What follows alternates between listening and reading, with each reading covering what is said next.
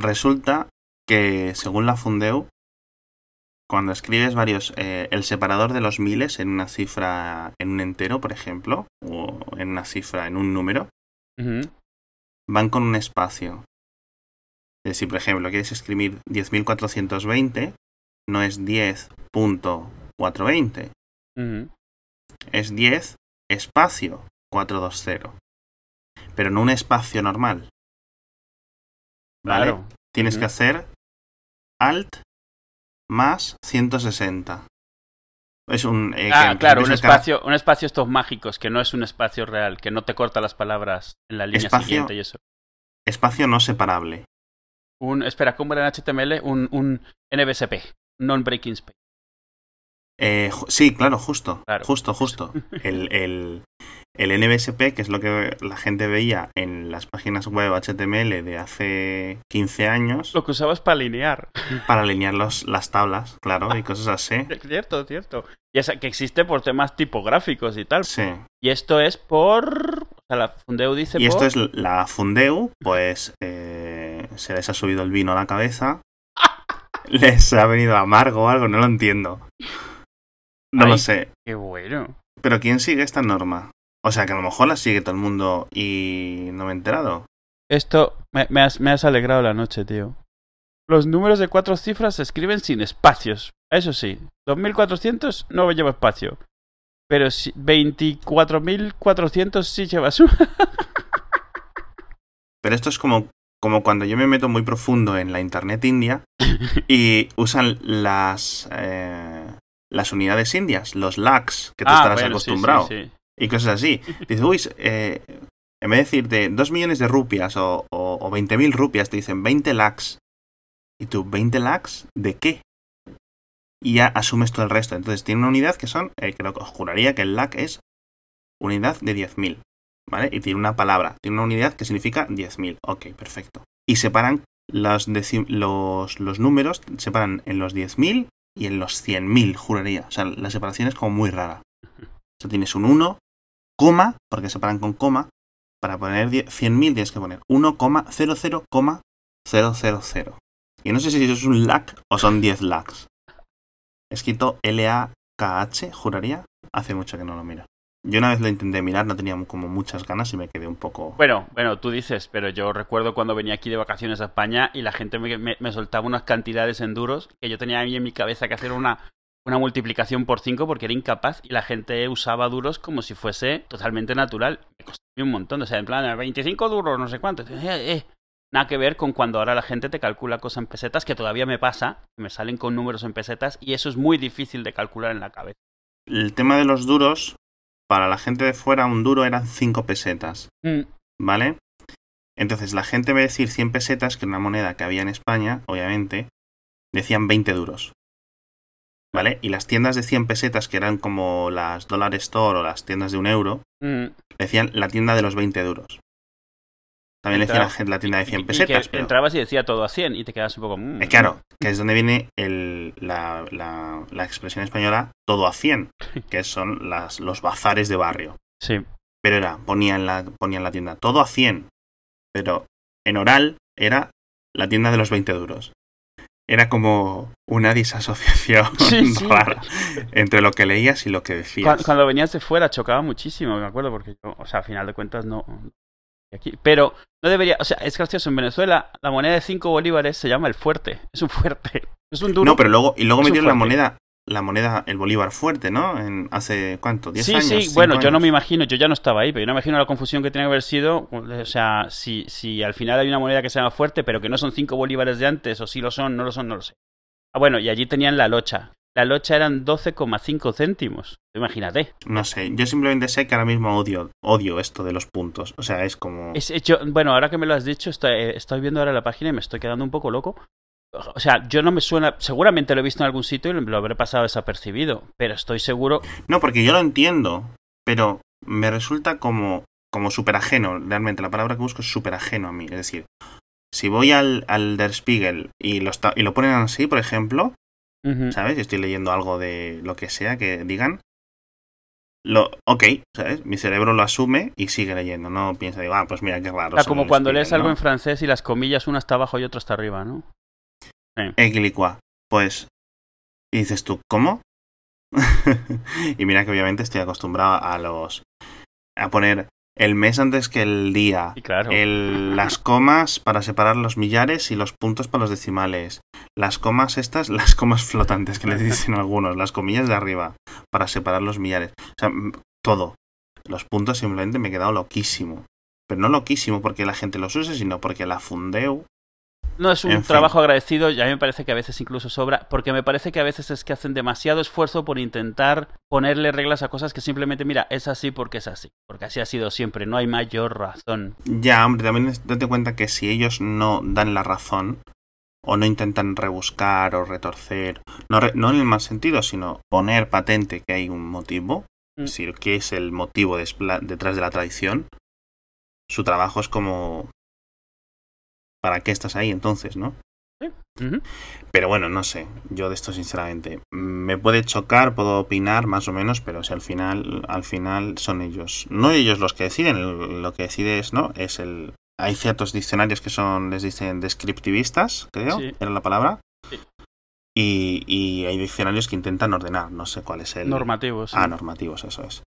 Entonces, yo no sé si fundeo en qué, en qué tipo de... No es tanto diccionarios, hay, o sea, literalmente todos los idiomas que tienen una academia son, son normativos. O sea, el, no sé si el francés, pero el español definitivamente.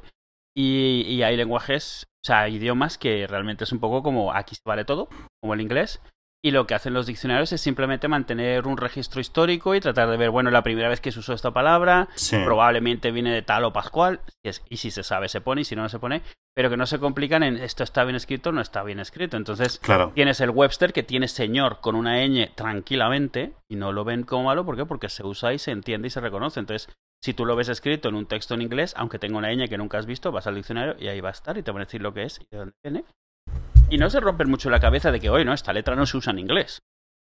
O bueno, escribir esta palabra así. Quiero que me comentes. O sea, ¿por qué se fue de México a Apple? ¿En qué año se fue? Esto, o sea, eh, de nuevo, esto es de oídas, porque obviamente cuando esto sucedió yo no estaba metido mucho en el mundillo de eso.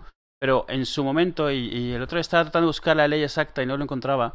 Eh, ah, recuerdo, sí. Ese Apple, a, mí lo que me encontraba, cuando yo llegué a México, Apple ya no, no tenía presencia en México, ¿vale? En el 80. 7. No tenía presencia. Me extrañó mucho y preguntando por ahí me dijeron que es que había una ley hecha para propiciar la manufactura local. Recuerda que México es un país, bueno, era un país de maquila, un poco como, como lo fue en su momento Taiwán, como lo han sido otras, donde China hoy en día, donde la gran parte de la industria es fabricar para otros países, fabricar para, para empresas internacionales. Y entonces si tú querías, si tú eres, o sea, si tú querías vender electrónica en México, tenía que estar fabricada en México. O si no, los aranceles te mataban. Y un buen ejemplo es eh, ropa o juguetes.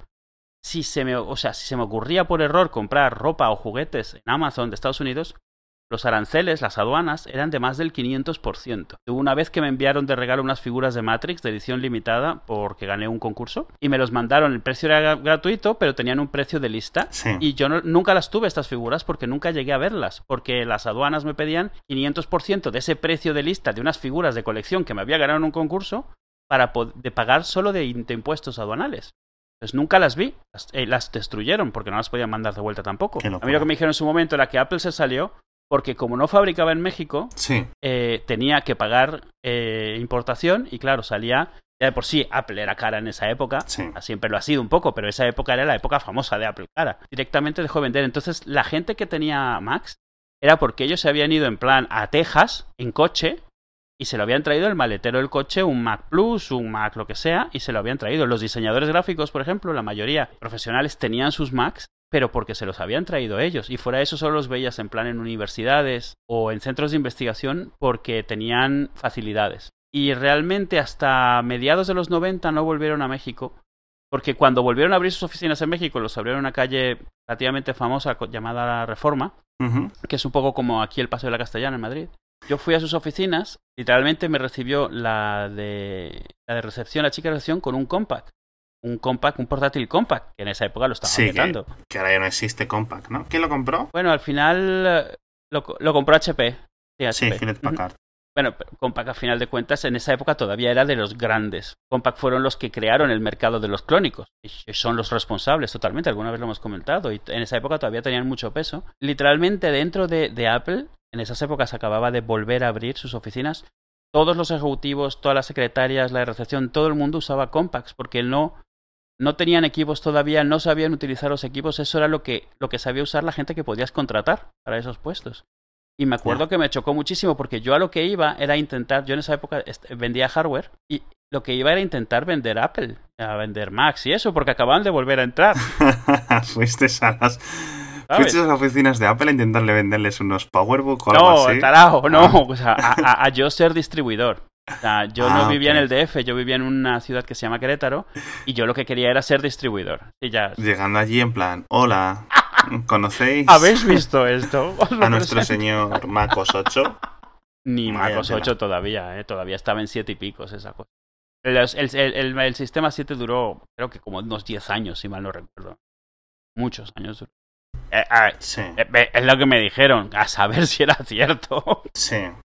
De nuevo, de esto- nada de esto, no pongo las manos en el fuego por nada de todo lo que acabo de decir. Yo solo pongo las manos en el fuego porque los millares se separan con un punto que no rompe de estos. Que quiero comentar otra cosa. El, el artículo dice no como se venía haciendo hasta ahora, ¿eh? Yo no sé qué tan reciente es esto, pero esto es como que se les ha ocurrido qué cosa hacemos igual que el resto del planeta que deberíamos hacer diferente. Mm, mm. Se separan con el emoji de las gafas de sol. Y los decimales con la berenjena. Madre mía, la berenjena creo que es la tecla que más toco todo el día en el teclado. Ay, hoy la he usado yo, hoy la he usado yo también. Me ha dado mucho gustito por dentro. Se ha matado un señor en California. Ajá, el del Tesla. Sí. Mm. ¿Cómo sabías que íbamos a hablar de eso? No lo sabía, pero es el único que he oído que se haya muerto hace poco. California Man. El famoso California Man se ha matado otra vez. Eh, No, es que justo acabo de leer que iba con el, con el reproductor de DVD, con un reproductor de DVD toca- poniendo la peli de Harry Potter. Claro, no viendo pelis en la pantalla de 17 pulgadas del Model S, Sí. ¿vale? Para gente, bueno, vamos a... ¿eh? Toco, toco, toco, toco, damos marcha atrás, damos el freno a mano, nos ponemos en perspectiva. El Model S es una berlina de gran, de gran gama, de alta gama, de una marca que se llama Tesla. Tesla es un fabricante de coches eléctricos californiano, creada por un señor que se llama Elon Musk, ¿vale? Muy especial él. Bien. Eh, hace seis meses, voy a decir, pusieron una actualización de software para sus coches, porque sus software son, sus coches los tratan como si fueran gadgets de tecnología de Sí, sí. consumo, Como si fuera un iPhone con rueda gigante. que a nivel efectivo es lo que son. Sí, sí, ¿vale? sí. Son macro, son redes de no son un ordenador con ruedas, son redes de ordenadores con ruedas y una base, una cama de, de baterías. Bien. Em, en el que por, me parece que unos 3.000 dólares metían una actualización de software que te añadía cierto nivel de autopiloto. Para que la gente no lo sepa, hay mm, muchos coches que tienen un nivel. Hay varios niveles de autopiloto. Voy a enlazar un artículo de chataka.com bastante interesante que lo, lo pone en cuatro o cinco palabras sencillitas, ¿vale? Hay niveles del 0 al 3 o del 0 al 4. El 0 al Es 4. el- Sí, Que realmente es del 1 al 4 en cuanto empieza a ver. 0 es que no hay ningún claro. tipo de nada. Cero es mi coche.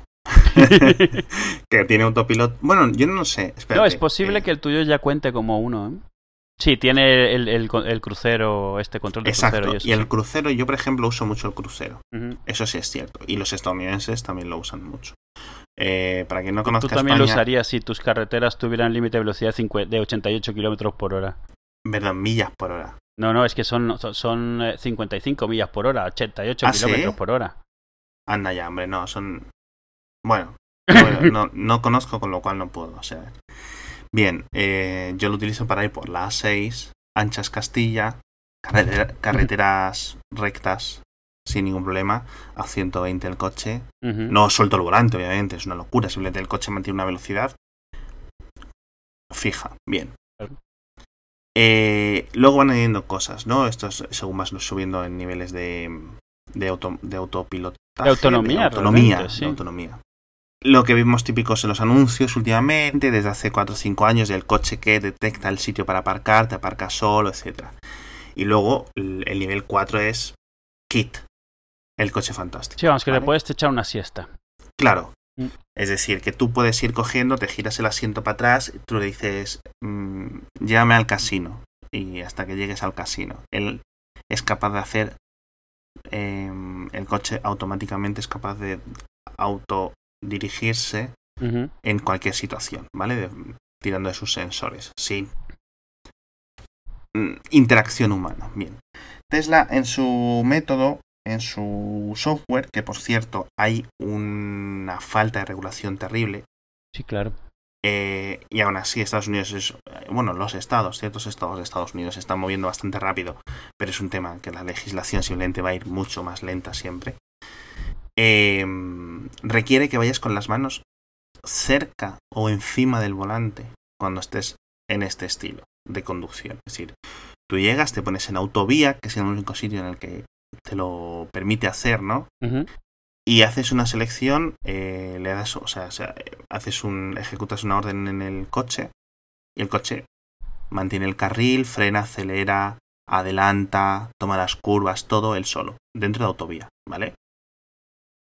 ¿Qué problema hay? Pues se tiene ciertos sensores para tal. ¿Cuál ha sido el motivo de la, del accidente en el que ha acabado muerto el piloto? En principio, un camión se ha cruzado la autovía digamos, del, del- de un sentido hacia el otro, se ha cruzado 90 grados para coger un desvío Sí. que cruzaba el carril. Yo no sé muy bien por qué hay de ese estilo de cosas. En una autovía no debería haber este tipo de cruces, ¿vale? Pero California tienen su estilo de tráfico distinto al europeo. Y el sensor detectó el camión, los, los diferentes sensores del camión, perdón, del, del Tesla detectaron el camión, pero cuando el, eh, detectaron el trailer de hecho, pero lo asumieron, asumieron que era una señal elevada, como cuando una señal que pone eh, mata las cañas, 50 kilómetros, Sí. ¿vale? De estas señales que están a 5 metros sobre el sobre la, sobre el- la calzada. Porque no estaba tocando el suelo, ¿vale? No estaba cerca del suelo, es decir, justo la parte. Entonces el coche cuando pasó por debajo del tráiler Claro. se le llevó parte de la capota. Imaginemos que el, el- el impacto sería a la altura de la cabeza del piloto. Que luego se descubrió que estaba viendo una película, etcétera, cosa que no debería estar haciendo en principio en caso de que fuera real. Y de aquí un montón ya, pues eso, de dramas. Eh, los que tienen que haber, ¿no crees? De todas formas, tiene que existir un tipo de regulaciones que permitan a ver. Ok. ¿Qué tipo de cosas son? ¿Vale? O sea, eh, porque la gente, en cuanto se puso, al día siguiente YouTube se petó de vídeos. De hecho, por lo visto, este, este conductor era alguien bastante activo en la comunidad de Tesla, de entusiastas. Ha publicado varios de los dos vídeos más vistos de el coche andando, eh, conduciendo solo en autovía, etcétera. Ujú. Y claro, si te dicen que tienes que estar con las manos en el volante, es decir, el coche va solo, pero tú tienes que estar al loro, ¿vale? Ujú. O sea, había- aquí ha habido varios fallos. Dos- primero, el fallo que comentábamos antes de que el, co- el- el sistema del coche no detectó bien un peligro, porque por lo visto, y a falta de que se publiquen, digamos, datos duros, tendría que haber frenado y no se ejecutaron los frenos, ¿vale? Y por otra parte, el conductor que, de no estar viendo la película, de caso de que la estuviera viendo, no en la pantalla del Tesla, que tiene una pantalla de 17 pulgadas, es decir, donde están en, nuestro, en un coche normal, donde está la radio, los ventiladores del centro, los Tesla, para quien no lo conozca, tiene una pantalla de ordenador de 17 pulgadas ahí gigante, ¿vale? En vertical. Entonces este señor pues iría a ir con un reproductor portátil de DVDs en el asiento del copiloto pues viendo una película o lo que Y a lo mejor ¿no? con las manos en el volante, pero viendo la película. Porque si no pones las manos en el volante, el Tesla no, no conduce por ti. Eh, sí, o no sé si te da como un pitido para que lo tengas que poner las manos cada rato, ¿vale? Sí, sí, si, no, si tardas un rato, se orilla. Me acuerdo que lo leí. Porque eh, hicieron una actualización a esa actualización, ¿vale? Es decir, cuando pusieron la actualización del show del autopiloto, era como muy laxa. Es decir, tú le dabas y ala, a vivir la vida, ¿no? Si lo trucó o no, ahí ya no te sé decir yo, ¿sabes? Porque al final esto es software, ¿sabes? además no sabemos ninguno, claro. Claro, porque es que imagínate, eh, a lo mejor él puso un trapo encima del volante o puso un muñeco, o yo qué sé, ¿sabes a lo que me refiero? Es que cualquier cosa, o iba con una mano o lo que sea. Alguna vez hemos hablado de esto y yo creo, a ver, yo sigo pensando que por mucho que hagan, o sea, mezclar gente normal, o sea, conduciendo como conduce la gente en calle con coches que conducen de forma automática, Sí, siempre va a tener este problema. Tú ves un tráiler e inmediatamente sabes que es un tráiler, pero una inteligencia artificial, por muy buena que sea, empieza con una heurística de, de probabilidades. De qué Claro. más o menos qué puede ser eso que estoy viendo. No, no ve un tráiler ni reconoce un tráiler. O sea, puede que si se parezca a su base de datos de trailers, vea que es un tráiler. Pero aún así va a tener, o sea, corre toda una secuencia de probabilidades. Entre ellas está, voy por una autovía y no puede haber un tráiler a 90 grados de aquí. O sea, literalmente eso tiene que ser una de las cosas que sopesa en, en una milésima de segundo el ordenador de a bordo. Mientras estés gente conduciendo como conduce, que se puede saltar la regla que le salga a las narices, que de repente alguien, un borracho, puede venirte en sentido contrario, yo qué sé, o que pueda haber un accidente de que el... a un ordenador que no ve realmente como ves tú, sino que lo que empieza a hacer es probabilística Exacto. y lógica difusa para ver qué cosa puede ser esto, pero esa lógica difusa está basada en experiencias. Entonces, si nunca se ha encontrado un tráiler a 90 grados, esa ni siquiera es una de las opciones que se plantea. Por eso es que probablemente se plantea que sea un cartel, que sea un coche parado, ¿sabes? Cosas así. Claro, yo creo que queda claro de todas formas, según la explicación que dio Tesla, vamos a poner los enlaces a todo esto. Mm. Las cámaras que se utilizan para la visión delantera están puestas, digamos, en la parrilla de delante, de cerca de la matrícula. En el momento que algo detectan que no está a su altura, por lo visto deben de asumir que es por encima y superior. No parece que esté bien calibrado, ¿vale? Es decir, si no hay algo delante de mí a 30 centímetros del suelo, significa que no hay nada. Que en un tráiler justo ocurre eso. La ¿no? parte del medio de un tráiler, claro. Sí. Pero eso es a lo que me refiero. Ese es un caso que no, es- no debería pasar, nunca deberías encontrártelo. Sí. Entonces ni siquiera entra dentro de las opciones de lo que hay. Lo que quiero decir es que tú, como humano, sí que puedes encontrarte con una situación que no has visto jamás y decidir que tienes que frenar. Un ordenador siempre va a intentar, o sea, una inteligencia artificial siempre va a intentar resolver el problema. Y a menos de que la hagas especialmente Claro. precavida, con lo cual cada dos por tres va a estarse frenando, tiene que estar decidiendo en qué casos puede continuar. Yo estoy convencido de que tendremos conducción autónoma antes que después, o sea, pronto. Sigo pensando que si que hace falta una regulación y esa regulación parte de lo que a mis ojos va a hacer va a ser empezar a decidir dónde entran unos y dónde entran otros, dónde puede estar mezclado, dónde empieza a ser solo de un tipo solo de otro, porque es parte de quitarle esas decisiones precisamente a, la inteligencia artificial. Sin ninguna duda. O sea, son un montón de factores que tienen que entrar en, en juego. Imagino que optaremos por opciones cutres durante 5 o 10 años, en plan que los coches que estén en nivel 2 tengan que ir con unas luces activadas o con una señal detrás, los que vayan en nivel 3, etcétera. Este, por lo visto, el Tesla Model S, el sistema autónomo, califica como nivel 2, pero los coches que está probando Google califican como nivel 3. Ujú. Y en las pruebas mm, que ha estado haciendo Google, cuando ha ido a ciudad real, a- no a ciudad real, a una, en unas pruebas en una ciudad real, ha ocurrido una cosa. El coche está programado para ser tan conservador que es como Sí. un conductor hiper amable. Ujú. Entonces eso confunde a la gente, ¿vale? Por ejemplo, cuando estás en una intersección y tú dejas el orden de prioridades que los que vayan a tu derecha pasen primero, si llegáis más o menos a la misma a la misma altura, a la misma altura del tiempo, a una intersección, el otro no. O sea, es como está programado para ser, como para esperar aún un poco más, ¿vale? Que un conductor normal, y eso sin contar conductores que no dan el, el intermitente, el no sé qué, el no sé No, cuánto. no solo ¿sabes? eso, o sea, tú tienes que dar la preferencia a los de tu Mm. derecha, pero los que vienen atrás tuyo, si se la das a más de tres o cuatro coches, empiezan a liarla. Eh, Empiezan a tratar claro. de pasar por donde no deberían, empiezan a tratar de meterse. mm, Y tu coche cada vez es más precavido porque la situación cada vez es más extraña. Entonces cada Sí. vez es más precavido, con lo cual hace todavía mayor el problema. Una de las primeras cosas que te das cuenta cuando eh, como humano entras en la carretera, cuando te dan un carnet de conducir en, en el país que sea, es no que todo el mundo, sin- pero el 95% de la gente conduce muy mal. Y bueno, el tema típico de los intermitentes, Mm. reglas varias, colocaciones en carriles dentro de ciudad, etcétera. Esto es un caos, ¿vale? Yo puedo asumir que todo el mundo va a conducir mal y que todo el mundo es muy egoísta y que en cualquier momento en una calle que el carril de la derecha no le deja girar a la izquierda, me va a coger y me la va a intentar hacer. Pero un coche autónomo de momento no está programado así. Yo te puedo decir rotondas en las cuales un coche autónomo Claro. no podría salir nunca. O sea, literalmente Sí. no podría salir nunca porque jamás le dejarían por mucha intermitente que ponga. Sí, Porque estrictamente hablando no puede ir por el carril de la derecha hasta que va a salir. sí, Con lo cual, en cuanto se mete al segundo o al tercer carril, nunca vuelve a salir de esa rotonda. exacto. Como la peli aquella de Chevy Chase en Europa, esa de la Sí, año 80 y pico. justo. En esas estaba pensando.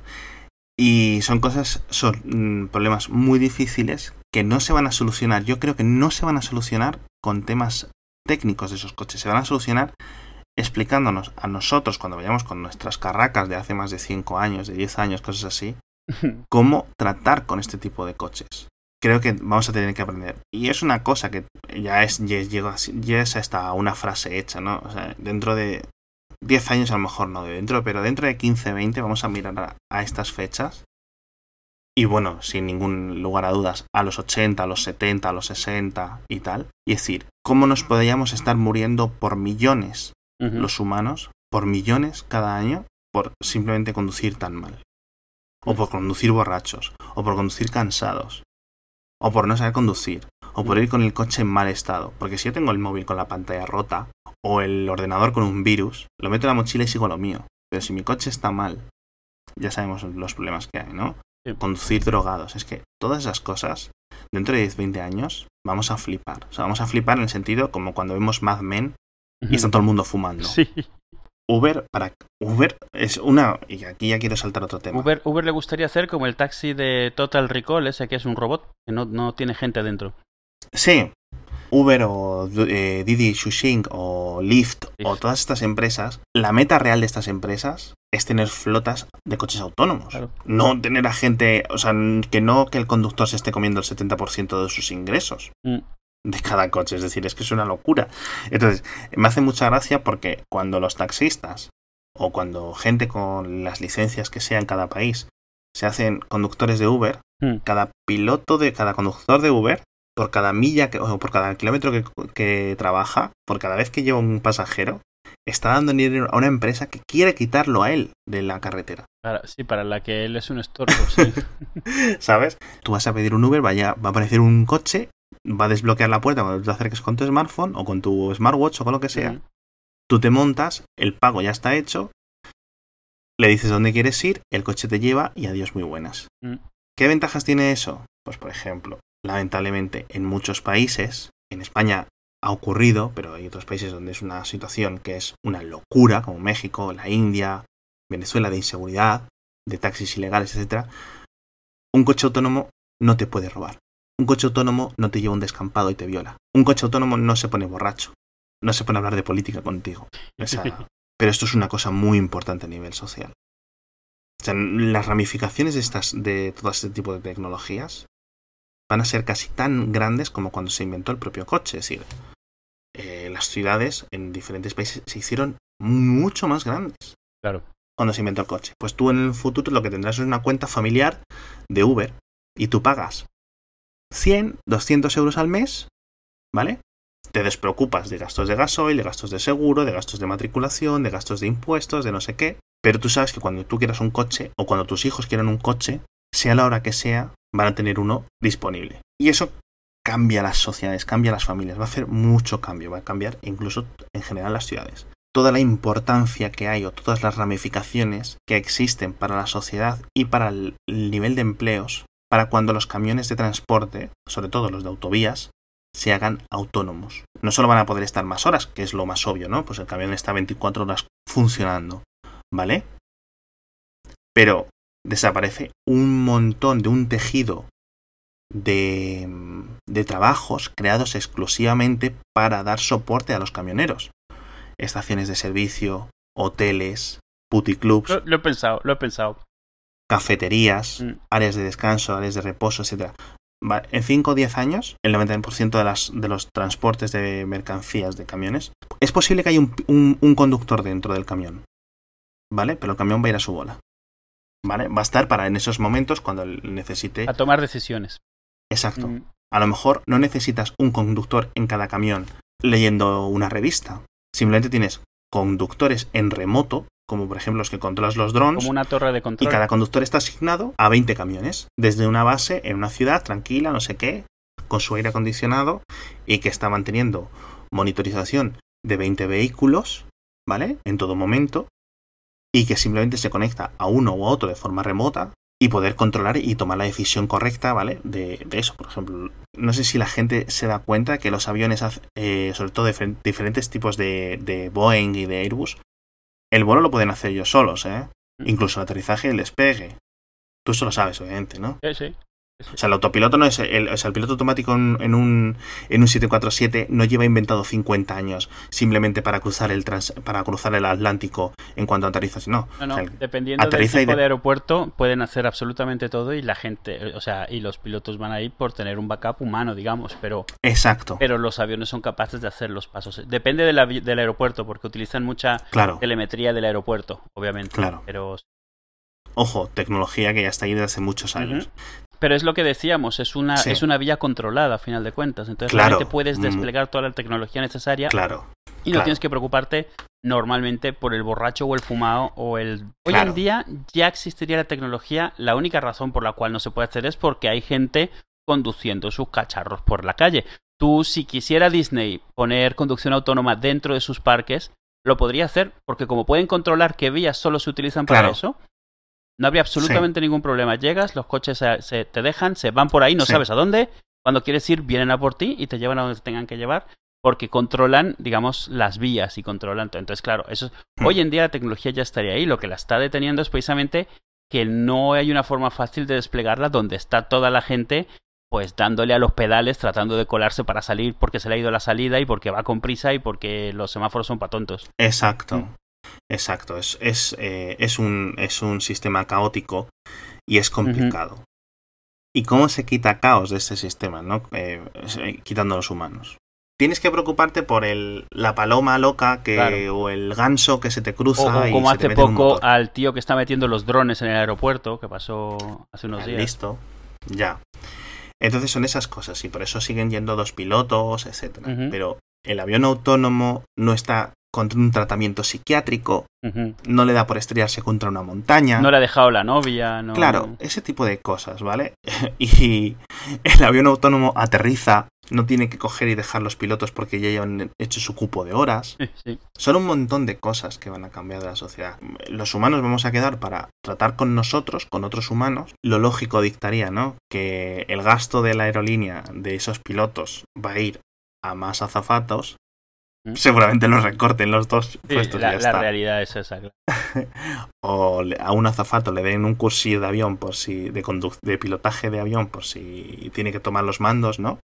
Pero vamos, siempre puede ir a la conducción remota. Sí, yo Vale. creo- Yo lo siento mucho, mira, pero si eres taxista, si eres conductor de si eres camionero, o sea, yo lo siento mucho, ¿vale? Si eres camionero de estos que están en una mina a cielo abierto, por ejemplo, con un dumper de 150 toneladas, muchas de esas minas, por ejemplo en Australia, ya están automatizadas, las minas completamente.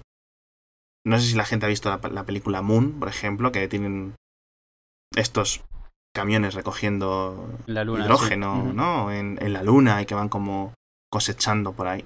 Pero eso ya existe en la Tierra desde hace muchos años. Sí, ¿vale? que el Puedes trabajo del operario pues es eh, arreglar cuando algo se Exacto. rompe y ya. Están ahí y en la caseta controlando, desde la caseta a lo mejor controlan 20 dampers a la vez. Y considerando el sueldo que tiene un conductor de dampers, es que eh, es- tienen las- este tipo de empresas tienen un incentivo brutal para funcionar así. Funcionan día y noche, ¿sabes? Les da igual la- el frío que el calor. No se ponen enfermos, no se cogen bajas. Y el riesgo, se choca un dumper con otro dumper y bueno, pff, se arreglan. O sea, no hay un Claro, riesgo luego Claro, eh, humano, eh, No, es relaciones que públicas, periodicazo, se te ha muerto Claro. un conductor, nada. se me cae un damper, mm, se me despeña un damper para abajo. Para eso tengo el seguro. Además, sí. Es que ya está, no sé, no es que no. Lo veo tan. No es que esté obvio, es. O evidente, es que es tan. Inevitable. Es, es, es ya, es inevitable, es Ujú. esto. Pero bueno, yo sí sé que los seguros de coches no autónomos o que no tengan capacidad para sobreescribir tus acciones, es decir, que yo no pueda poner el coche a 120 y pararte, ¿sabes? Que la policía pueda secuestrar tu coche a nivel informático y coge- en vez de perseguirte con un coche y decirte que te pares en el andén, leer tu matrícula y, por un, y dar una orden que secuestre tu coche eh, de tus órdenes y el coche coge y se aparque. Otra cosa es, tú no tienes un coche autónomo, vas a pagar mucho seguro.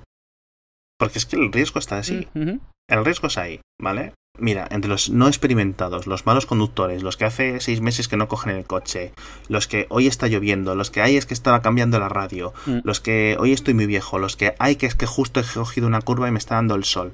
Todos esos problemas no los tienen estas cosas. Luego siempre está la gente, y es una decisión respetable, que dice, no, es que a mí me gusta conducir. Y me gusta cómo suena el coche y me gusta llevarlo. Y eso es totalmente perfecto.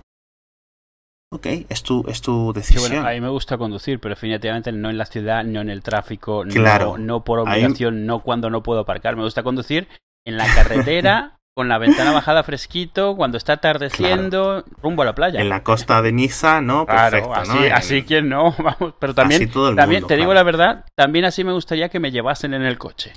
No, o sea, Claro. no tengo que Y estar apretando pedales cosa. yo. Exacto. A mí me cuesta conducir hasta que me apetece mirar el Twitter. Claro, claro. ¿Vale? Es decir, en plan, ¿cuánto daría por poder mirar qué está diciendo la gente? eh, ¿Qué tonterías están diciendo la gente hoy en Twitter? ¿Sabes? Mm, Entre ir al trabajo todos los días con el coche, perder mi rato, o ir por mi cuenta y que de repente aparezca allí, al rato, ¿vale? Que me... No es en plan, voy a ir desayunando o me voy a ir afeitando, ¿no? Sí. Pero mirando el móvil, programando un poco así que vas viendo, viendo el tiempo, pues eso es, eso es un poco lo que queremos. Tampoco es una cosa rara, ¿no? No, no, y bueno, yo te digo, yo empecé a conducir de nuevo realmente por cuando empecé a tener hijos, cuando empezaron a nacerme hijos, por temas que al final necesitas llevar de aquí para allá, pues te sale más caro Claro. la ruta, por no sé qué, por temas de horario. O sea, Sí. si no utilizas coche, es cierto que no lo necesitas, pero añades media hora aquí, media hora allí, media hora allá, que vas, que Sí. vienes, que dejas, que tal. Al final, yo, antes de tener que sacarme el coche por eso, o sea, y yo soy alguien a quien no le gusta conducir, pero yo prefería irme, o sea, me tiraba al mismo tiempo en un autobús y leía un libro. O sea, no es broma, es cuando más he avanzado leyendo libros, era- ha sido Eh, cuando me claro, cogía el autobús a la oficina. sí. Yo cuando más leía, o sea, yo hubo una época que es que me dejaba el sueldo en libros de ciencia ficción. Era cuando yo y mi novia vivíamos en diferentes puntas de Madrid. claro. Eh, esa hora en metro y esa hora en metro de vuelta era una barbaridad de tiempo para leer. Claro, o sea, con la tontería estás sumando una, dos, tres horas al día. Hombre, es un montón. Bueno, Hay muchos, muchos puestos de trabajo en los que mm, de momento no se ve cómo van a, a ser desplazados, ¿vale? Claro. Ya no me refiero en plan, no, los cantautores, no. O sea, o sea, estoy seguro que hubo una asociación de gente que cuando se inventó el molino, que iba eh, arrastrado por un, bu- por un burro, protestaron. Oiga, es que yo llevo aquí desde mi abuelo empujando el molino. No, mire, señor, ponemos aquí el burro. Y en cuando si a alguien se le ocurrió poner ponerle una vela o ponerlo cerca de un río, ¿vale? Para que el, el- el molino fuera solo, el burro no protestó. El burro se fue a su casa a comer y a estar tranquilo, ¿no? Porque al final son cosas que es que simplemente son temas de eficiencia. Y no hay mucho que hacer. Y eso es lo que quería contar hoy. Hay, hay una peli muy buena que se llama Other People Money, de, que sale Danny DeVito. Y en esa, creo que es en esa, él cuenta la historia, eso, pero es una historia parecida, pero es la historia de los, ¿qué era? De los fabricantes de látigos para carruajes de coche para darle a los caballos. Dice, te puedo asegurar que el último fabricante de coches hacía los, los látigos más cojonudos del mundo, los mejores que ha visto nadie jamás. Sí. Es el último que se o sea, el último que desapareció, claro, o sea, lo hacía mejor que nadie, lo había hecho de, generaciones, era indiscutible que hacía lo mejores. Pero hubo un momento en el cual nadie llevaba caballos, así que no se necesitaban, así que da igual cómo lo hiciese, tuvo que dedicarse a otra cosa. Lo dice precisamente porque está en una industria que está cerrando y está tratando de convertirla en que haga otra cosa porque se va a morir. Pero siempre me acuerdo de la anécdota de, de los látigos, de las fustas para caballo, para coche de caballos. Porque la tecnología va, o sea, es implacable, le da igual que tú lo hagas de maravilla. ¿Cómo lo podemos explicar? Es indiferente. O sea, le da igual. No se preocupa por, por ti o por mí. Y no hay ni saña ni cariño, hay, es- es- es- te vuelves un atropellado por la tecnología, pero no porque hayas hecho nada malo, sino pues simplemente te dedicabas a algo que ya no se necesita. No pasa nada, trabajar en otra cosa. Reinventarse. La gente que cuando, cuando la gente se monta en el metro se piensa que el conductor de metro está ahí con precisión milimétrica arrancando el metro y no sé qué y, y llevándolo. El señor llega, le da un botón y el tren va hasta la siguiente estación. El señor está ahí por si acaso. Por si hay que tirar del freno de mano de golpe. De la misma forma que Amazon cada vez que puede automatiza sus bodegas para no tener gente apilando ni desapilando cosas. Ahí tienen los robotitos que vienen y con las cajas, Los van con las cajas. De hecho, leíamos un artículo hace dos días, juraría, en los que cuando Amazon quitó la empresa que hacía estos robots, que eran por lo visto espectaculares, la, se juraría que la empresa se llama Kiva, KIVA, eh, jodió el mercado porque los robots eran tan buenos que no había competencia suficiente. Mm. Y los rivales de, digamos, que necesitan tecnología de almacenes, que es lo que hacen estos robots, Sí. eh, tan eficiente, en el tiemp- eh, eficiencia medida en, en minutos de recuperación de un objeto cuando tú le pides algo, Sí, sí, ¿no? sí. O de Al segundo, eh, se vieron jodidos y vieron cómo tenían que recurrir a robots o a herramientas de empresas alternativas o volver a humanos que son mucho más lentos. No pasa nada, hijo mío. A lo mejor un día los, los, este tipo de, de scripts, de software o de máquinas hacen podcast y tú y yo pues, nos dedicaremos a otra cosa, a ver la tele. ¿Qué mejor? Mm. ¿Qué mejor, Eduardo, que en vez de estar tú aquí yo perdiendo el tiempo? Aunque claro, los programas que vamos en la tele también los van a haber hecho programas Madre mía. para, para apelando a los gustos. Es típico programa, a ver, ciencia ficción, postapocalíptica, protagonista chica, con... O sea, bueno, vale. Una playlist. Sí. Hecho sobre la marcha, fotorrealista, ¿no te das cuenta? ¿A quién quieres que se parezca la actriz? Bueno, vale. Analizando tu historia reciente de TV Tropes, te hemos generado una serie de 300 episodios que nadie más va a ver en el mundo. No, y que está hecho para Es- ti. Es una cosa que va a existir. Yo es que no lo dudo, sí. O sea, O sea, contenido autogenerado adaptado a tus gustos. un momento. ¿Cuál era? ¿Cuál era? El- un libro que además tradujo Pedro Jorge. Diamond Age, creo que era. sí. No lo sé. En el que trataba eso. Era también era un, un libro que tenía una chica y la historia que iba leyendo, que además era como su tutor y le enseñaba sobre la vida y tal, realmente estaba creado sobre la marcha por una inteligencia artificial que iba contratando, digamos, eh, actores de voz en cualquier parte del mundo para que fuesen grabando las partes que iban tocando. Qué bueno. Y entonces se iba creando la historia que ella iba leyendo, escuchando, de acuerdo a lo que ella le gustaba, lo que ella hacía, lo que tenía que aprender, lo que le tocaba no sé qué. Y eso, en plan Mechanical Turk, iba gente que iba, o sea, el, el- el solito el libro decía, Sí. tú ven y me y das este diálogo, tú ven y tal. Sí. Porque parte de la historia era, Sí. algunos actores empezaban a ir de forma recurrente ya porque hacían buen trabajo, tal, no sé qué, y entonces el libro les contrataba con más frecuencia. El libro ese es del 95. Sí, sí. Hace, hace 20 años, 21 años. Bueno, yo creo que ya por hoy, ¿no? Sí, yo creo que ya por hoy que la gente tiene que estar harta de escucharnos. Le hemos arruinado la vida ya a los camioneros. Yo lo siento mucho, chicos, pero Mails.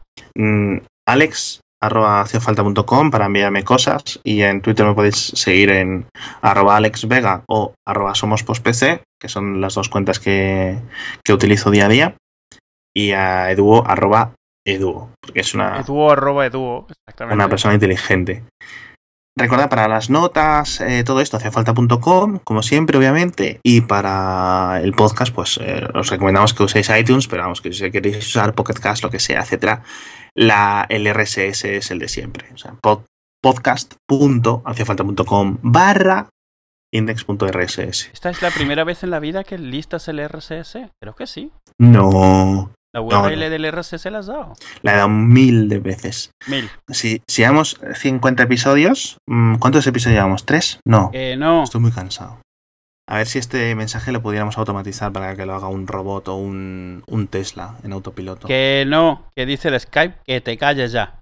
Venga. Hasta luego. Bueno, y nada más por hoy.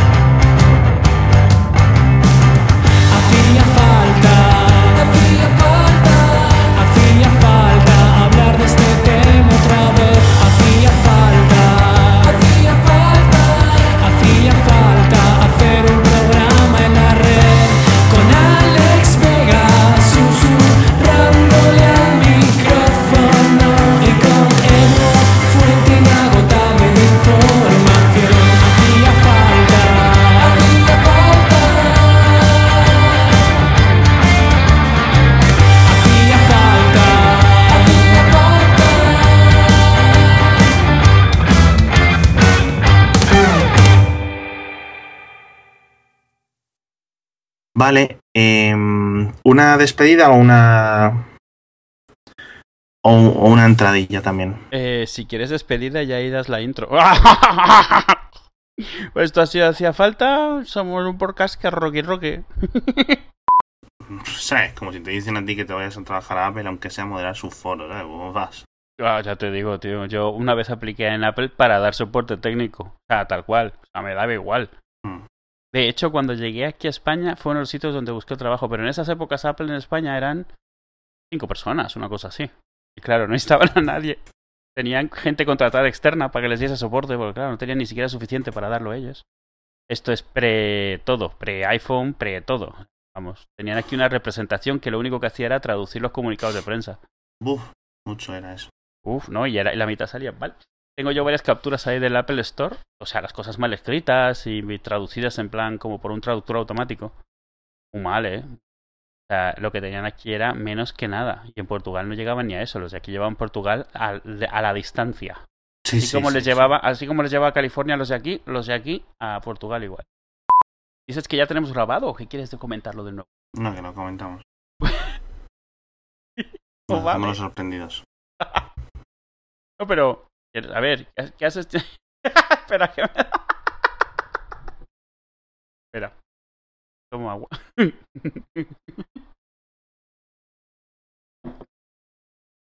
¿Y tú qué tal? ¿Dónde has estado todo este tiempo? Yo. ¿De qué? Pero, ¿por qué te ríes? No, no, ya tengo la risa tonta. Es que no estoy entendiendo nada. No, no, si no, no, no es un chiste, no es. No. A ver, vamos a ver. Tú céntrate. Ay, Ahí- es que estoy, ya no estoy acostumbrado a estas cosas. Ok. A ciudad real. Acabo de caer.